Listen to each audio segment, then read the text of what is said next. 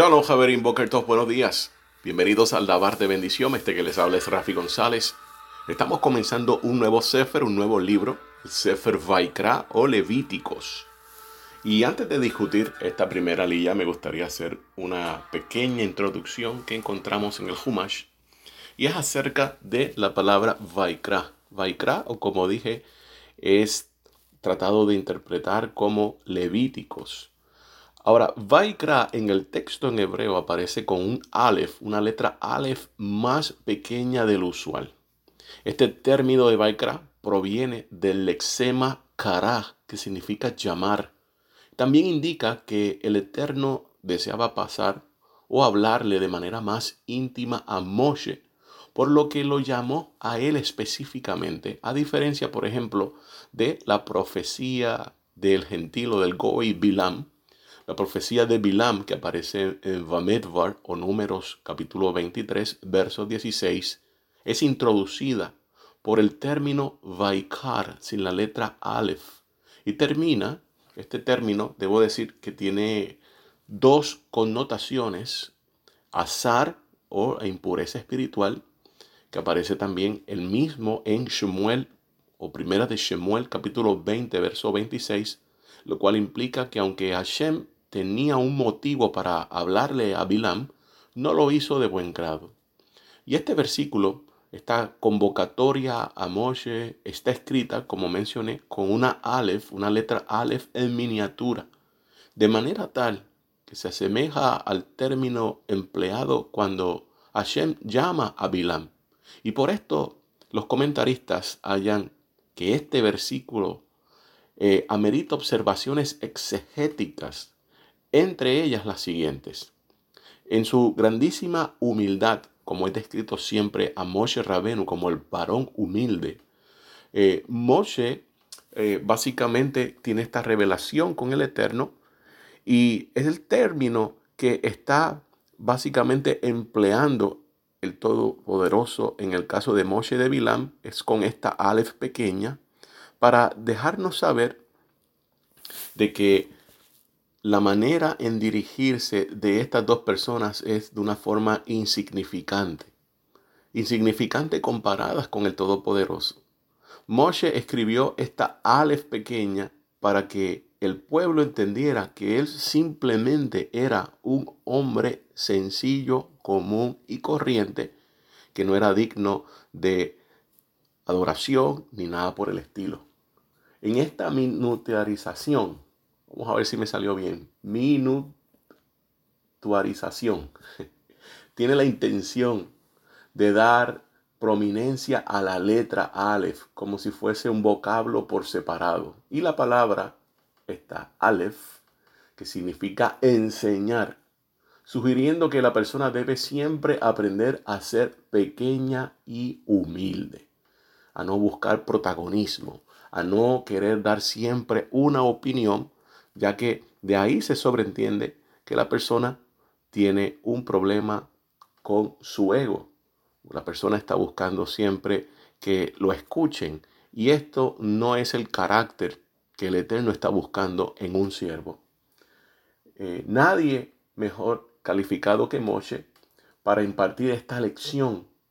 Sabemos que Moshe era sumamente humilde, como es representado una y otra vez con las historias que nosotros estamos leyendo, que nos sirve para entender el carácter de este hombre. Ahora, cuando nosotros comenzamos a leer esta primera lilla, que va desde el verso 1 hasta el verso 13, voy a leer las primeras dos, vamos a encontrar algo que tenemos que ver en detalle, porque desgraciadamente con las interpretaciones que nos han llegado al día de hoy, no nos deja ver la magnitud de lo que tiene que ver con los korbanot. Llamó Moshe y le habló a Hashem desde la tienda de reunión, diciendo, habla a los hijos de Israel y diles, cuando un hombre acerque de entre ustedes una ofrenda a Hashem de animales, de ganado o de rebaño, acercarán su ofrenda. Bueno, primeramente este nombre Vaikra. Vaikra tiene un valor numérico de 317. Es el mismo valor de las palabras cortante o una espada nueva. Sabemos que espada es Joreb. Tiene que ver también con construcción nueva, con apoyo de Yah, con la mismo chivo expiatorio, con el azazel, con el día de Yom Kippur, con mantener la fe. Vamos a encontrar en este tema lo que es la manipulación ritual. Y comienza con Aarón Jacoen, con sus hijos, a manipular los korbanot, comúnmente conocidas como ofrendas y sacrificios, aunque vamos a hablar de eso un poco más, y la sangre. Esto es bien importante porque los únicos que están aprobados por el Eterno para manipular la sangre son los hijos de Aarón, no otros hijos de Leví, solamente los de Aarón. Bien, en cuanto a la ofrenda o los korbanot o lo que se le llama como un korban, eh, se utiliza aquí en hebreo la palabra korban, ofrenda. Y esto de korban tiene que ver con acercarse, debido a que una ofrenda es la manera que nosotros nos acercamos a Hashem, elevándonos. Esto es según el rabí también Hirsch.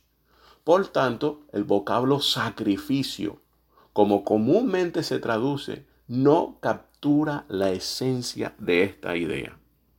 Así que de aquí nosotros aprendemos cómo hablar correctamente, técnicamente, de la abodá, de la misión de nuestro santo maestro y Mashiach Yeshua ben Yosef, el cual se acercó lo más íntimamente posible hacia Hashem.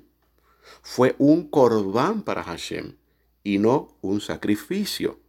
El sacrificio es lo que los paganos ofrecían a sus deidades. Israel estaba llevando Korbanot a Hashem. Israel entraba en una intimidad con Hashem a través de estos Korbanot o del Korban. Y de esta forma nosotros también tenemos que entender esta misión que hizo nuestro santo maestro Yeshua. Estoy hablando de eh, el final de la misión, de cómo él se entregó. No se sacrificó, él se hizo un corbán.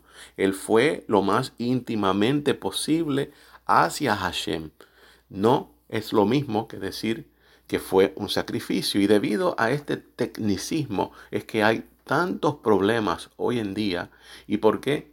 La casa de Judá tradicional no quiere reconocer, no quiere que nada que ver con nuestro santo maestro Yeshua, simplemente porque Tampoco se ha definido bien estos términos y se siguen utilizando términos comunes, términos que provienen del paganismo y no de Israel.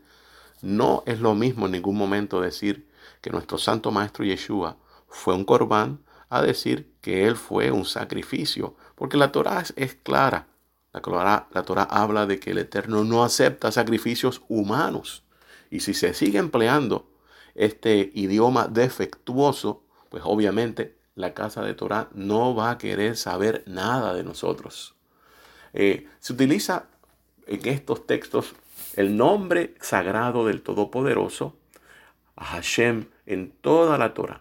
Cuando se ofrenda, cuando se refiere solo a estos korbanot, se emplea el tetagramatón o el nombre de las cuatro letras de Elohim el que conlleva su atributo de misericordia y nunca el nombre Elohim, que connota su atributo de justicia. Así que esto es necesario también comprenderlo, aplicarlo, porque desgraciadamente es más común ahora que se utiliza ciertas pronunciaciones, porque ya no puedo hablar de una pronunciación, se, se utilizan ciertas pronunciaciones para llamar al Todopoderoso. Y se sale fuera del contexto, fuera del orden que se estableció. Y esto es algo que debo hacer hincapié porque básicamente se dice como un nombre ya común.